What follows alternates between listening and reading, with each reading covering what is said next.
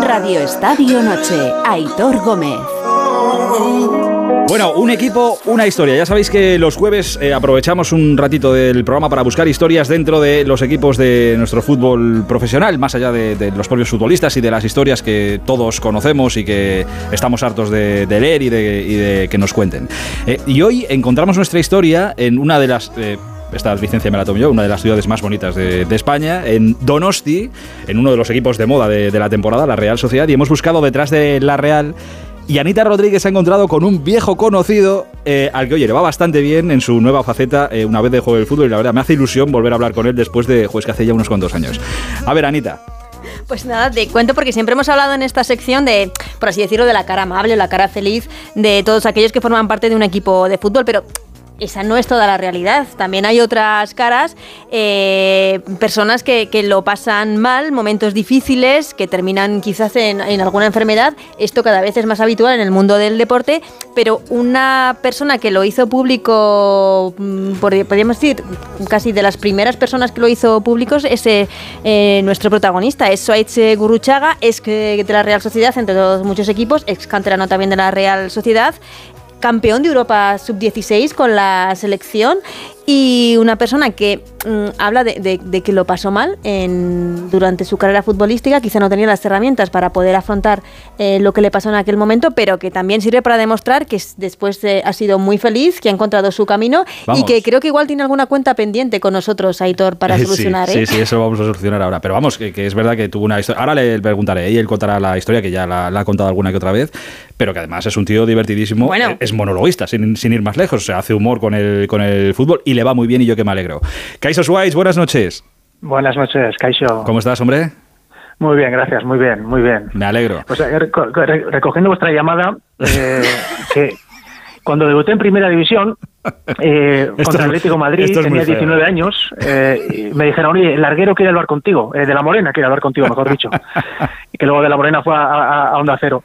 Y, bueno, yo estaba ahí cansado a la noche con, la, con, con, el teléfono en la, mesi, en la mesa de noche, esperando, esperando, esperando que me llamaran y me habéis llamado hoy, 23 años después. Bueno, así que, oye, nunca, nunca es tarde. Nunca, es tarde, si la dichas. Bueno, escucha, pues, pues escucha, de la, de la, Morena ya, ya no está, pero oye, recogiendo el testigo, bueno, ¿qué tal te, qué tal te ha ido el partido, Schweitz?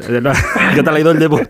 ¿Ha ido bien? ¿no? ¿Era como esperabas? ¿Ha sido como esperabas? Mira, por suerte, por suerte, como has dicho que soy monologuista, en mi, en mi monólogo hablo bastante de aquel partido, por lo tanto lo tengo muy presente, aunque hayan pasado 23 años, te podría hacer la entrevista perfectamente. Pero bueno, yo creo que ya ha pasado tiempo y se puede, se puede cambiar de tema, pero me alegro, me alegro que me habéis llamado 23, 23 años después. Oye, eh, es verdad que José, José Raya ya no está, lo tenemos en, en, otras, en otras cosas, le mandamos, aprovechamos y le mandamos un, beso grande, pero Bustillo, que, era su, que es su productor de toda la vida y que sigue aquí con nosotros, eh, sí que está aquí. O sea que Bustillo está a punto de que esta, esta, llamada, esta no llamada a Suárez es, es, que es más responsabilidad que de Bustillo que de José Ramón, ¿eh? Sí, es verdad, sí, es verdad, sí, es verdad. Ahora, es verdad que, oye, en 23 años pasan muchas cosas. Yo me acuerdo que, no para hablar del partido, evidentemente, pero sí que yo vi a Suárez cuando, pues igual eran los primeros monólogos que venías a hacer a, Madrid, y es verdad que estuvimos una noche en la, en la radio precisamente con, con Joserra, Joder, pero esto hace ya muchos años. Yo creo sería de los primeros que venías a hacer a Madrid, fíjate.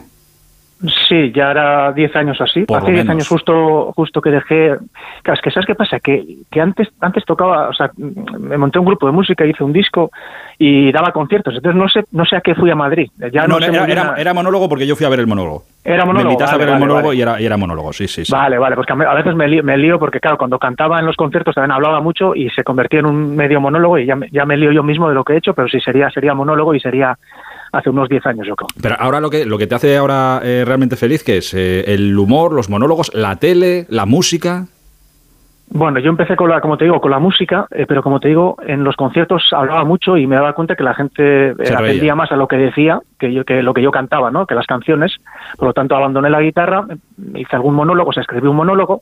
Después me llamaron del Televista, de la Televisión Pública Vasca y, y llevo 10 años, pues ahora mismo compaginando monólogos con ser presentador de televisión y bueno, pues eh, la verdad es que soy, diría que soy más feliz ahora que cuando jugaba fútbol, eh, o por lo menos me siento más seguro encima de un escenario que cuando estaba en un terreno de juego. Eh, también, también es la edad, supongo, ¿no? Tengo 20 años más que entonces y, bueno, uno madura, pero, pero ahora diría que soy más feliz que entonces. Fíjate que ahí precisamente en una entrevista, creo que fue, eh, no quiero equivocarme, ¿eh? en una entrevista en la, en la ETV, eh, fue donde yo por primera vez conocí, bueno, y no, y no, sé si el mundo entero, si fue la primera vez que hablaste de esto públicamente, pero fue donde por primera vez yo escuché tu, tu intrahistoria de, de verdad, lo que fue, lo que supuso para ti el entrar en el fútbol, la presión del fútbol y todo aquello, y bueno, y todos los problemas que derivaron de aquello.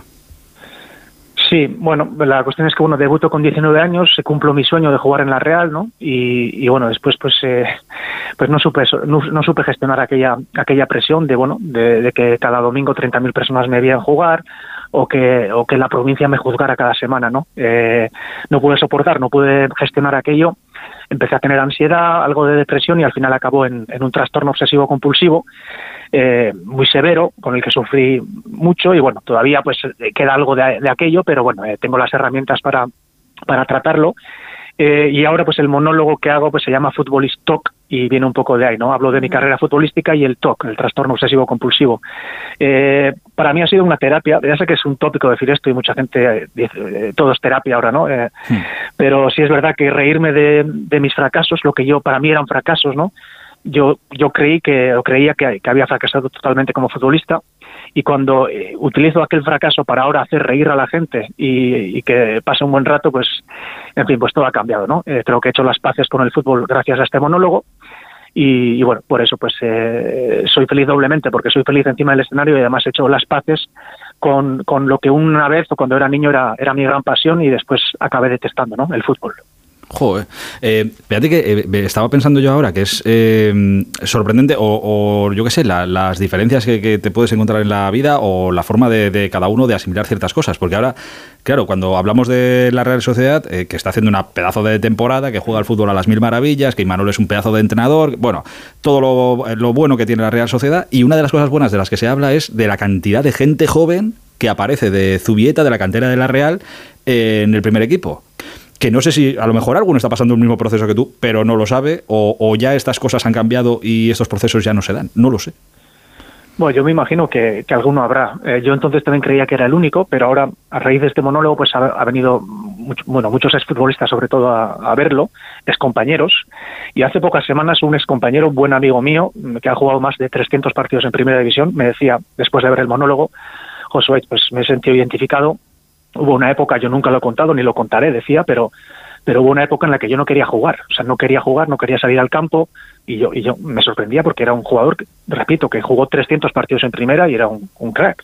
Pero por eso digo que, que habría y habrá y, bueno, lo seguirá habiendo, ¿no? Eh, lo difícil es hacerlo público. Yo tampoco lo hice en ese momento y tampoco lo haría ahora si fuera futbolista porque, bueno, eh, entiendo que no, no ganas nada, ¿no? Tú lo que quieres es tener un contrato el año siguiente, y no sé si comentar, eh, aunque haya psicólogos, aunque haya mucha ayuda ahora, pero ¿a quién le vas a decir esto? No? Al presidente, al entrenador, que tienes un trastorno, que tienes depresión, el contrato el año que viene, ¿qué? no eh, Yo entiendo que aunque alguien lo esté pasando ahora, pues no, no lo va a decir y, y tendrá que comérselo como, como me lo comí yo. No, sé si el, peor momento era eso, salir al campo y 30.000 personas y era ese el peor momento cuando estabas ahí, si el peor momento era antes cuando pensabas lo que iba a venir, si el, el peor momento era después cuando terminaba todo aquello y te ibas a, tu casa. No, yo creo que el mejor momento era cuando acababa todo aquello, ¿no? Eh, ¿Ese era el mejor y el peor? El peor, pues yo creo que ya, yo me acuerdo que ya desde el jueves y el partido era el domingo, ya estaba muchas veces temblando a que me dieran el peto de titular, ¿no? O sea, yo ya sabes que los jueves, muchas veces jueves, viernes, el entrenador pues es el momento donde da los petos a los titulares, los que van a ser titulares ese domingo. Y yo recuerdo, exagero un poco, pero casi me escondía para que no, para que no me diera a mí el peto, ¿no? Eh, y no sé si por suerte o por desgracia, casi, bueno, muchas veces no me lo daban y, eso me relajaba, me, sentía hacer, me, me sentía mucho más tranquilo sabiendo que no iba a jugar. una semana más, a ver, ya hemos salvado esta, vez la que viene. Claro, pero ¿qué pasa? Sí, no, libro una semana más, pero es que si libro tantas semanas es que el año siguiente no voy a seguir aquí, no voy a tener contrato. Por lo tanto, eh, era complicado porque no quería jugar porque sufría dentro del campo eh, y tenía miedo a fallar, miedo a hacer el ridículo, pero por otro lado sabía que, el sueño se iba a acabar. Por lo tanto, era, era algo muy complicado de, gestionar. Eh, oye, la última que te hago, ¿vas cambiando, vas metiendo cosas de, actualidad en, en, el monólogo? ¿Vas metiendo, pues yo qué sé, cosas que pasen ahora en el día a día? ¿Vas, vas colando ahí cositas? No, para eso soy bastante seguro, la verdad. Tengo un texto ya, creo que bien elaborado y que funciona y, me gusta, pues bueno, ir ahí. Además, hago un monólogo bastante largo, hago un monólogo exactamente de 90 minutos, lo que dura un partido de fútbol. Eh, entonces, pues bueno, me gusta ir centrado con mi texto y no, y no, no cambio demasiadas cosas. Y, y bueno, algo que puedo cambiar probablemente en adelante es que uno de, uno de los personajes importantes de mi monólogo es, eh, es Javier Clemente, como, como os he dicho antes, pues le, debo mucho y tengo muchos chistes sobre él o, que hablan, hablan de él. Y hace tres, cuatro meses pues tuve la gran sorpresa y la grata sorpresa de que vino a ver mi monólogo al Teatro Principal de Donosti, San Sebastián. ¿Le, hizo gracia? Le hizo gracia, ah, sí. Eh, le hizo gracia y bueno, yo tenía miedo porque yo no sabía que, iba a venir, había 300 personas en, en, el teatro y de repente lo vi, en el minuto 5 lo vi ahí, no sé si le pusieron un foco o qué, pero lo vi y digo, pero ¿qué hace está aquí? Y entonces eh, estaba asustado porque yo estaba echando un chiste y pensando si el siguiente chiste le podía molestar a Javi. Porque bueno, yo lo dejo bien y tal, pero al final pues uno no sabe, bueno, eh, cada uno se ríe de lo que puede o lo que quiere, ¿no? Por suerte, acabó el monólogo, vino a Camerinos a saludarme y le pregunté, Javi, ¿no te habrá molestado algo de lo que, de lo que he dicho sobre ti? Y recuerdo que me dijo, Suait, si a ti te va bien, invéntate lo que quieras. O sea, yo no me acuerdo de nada de lo que haces. Eh, si a ti te va bien, invéntate lo que quieras, cuenta lo que quieras. Y, y acabo diciéndome, y si algún día necesitas algo, llámame. Por lo tanto, pues bueno, fue, un momento muy bonito para mí y tal vez, pues bueno, pudiera, incorporar esto, esto que he contado ahora, pues para los siguientes monólogos. Pues está bonito, sí señor, está bonito. Em, oye querido, eh, muchísimas gracias por este rato, por habernos regalado tu, tu, historia, una de estas historias de las muchas que seguro hay detrás de, de la Real Sociedad. Y estamos a 10 ya de febrero de 2023, pues en el 10 de febrero de 2046 te pegamos un toquecillo. Retomamos, ¿no? Retomamos. yo, estaba pensando yo, ¿a dónde? ¿A dónde? ¿Qué, qué, me quieres contar? No, ya se me había olvidado a mí el chiste ya del principio. Dentro de 23 años. qué cómico estoy hecho, que, no lo pillaba. Pero esto lo puede incluir en el monólogo, lo de... Pues sí, sí, sí. La llamada que nunca llegó. Pues sí, pues sí, bueno, a, ver a ver cuánta gente nos ha oído hoy, claro, y ya el spoiler, no sé hasta qué punto, según la gente, la audiencia que tengáis, que supongo que es mucho. Bueno, hacemos lo que podemos, pero bien, bien, bien contado todo tiene gracia, en mi caso. Eh, eh, Millasker, de verdad, eh, muchísima suerte y te mandamos un abrazo muy grande. Es que ricasco, muchas gracias a vosotros. Un abrazo enorme hasta ahora. Eh, Guruchaga, es jugador de La Real y ahora le podéis ver en ETV, en Euskal Televista, en, haciendo monólogos, teatro, bueno, en fin, un figura, un auténtico figura.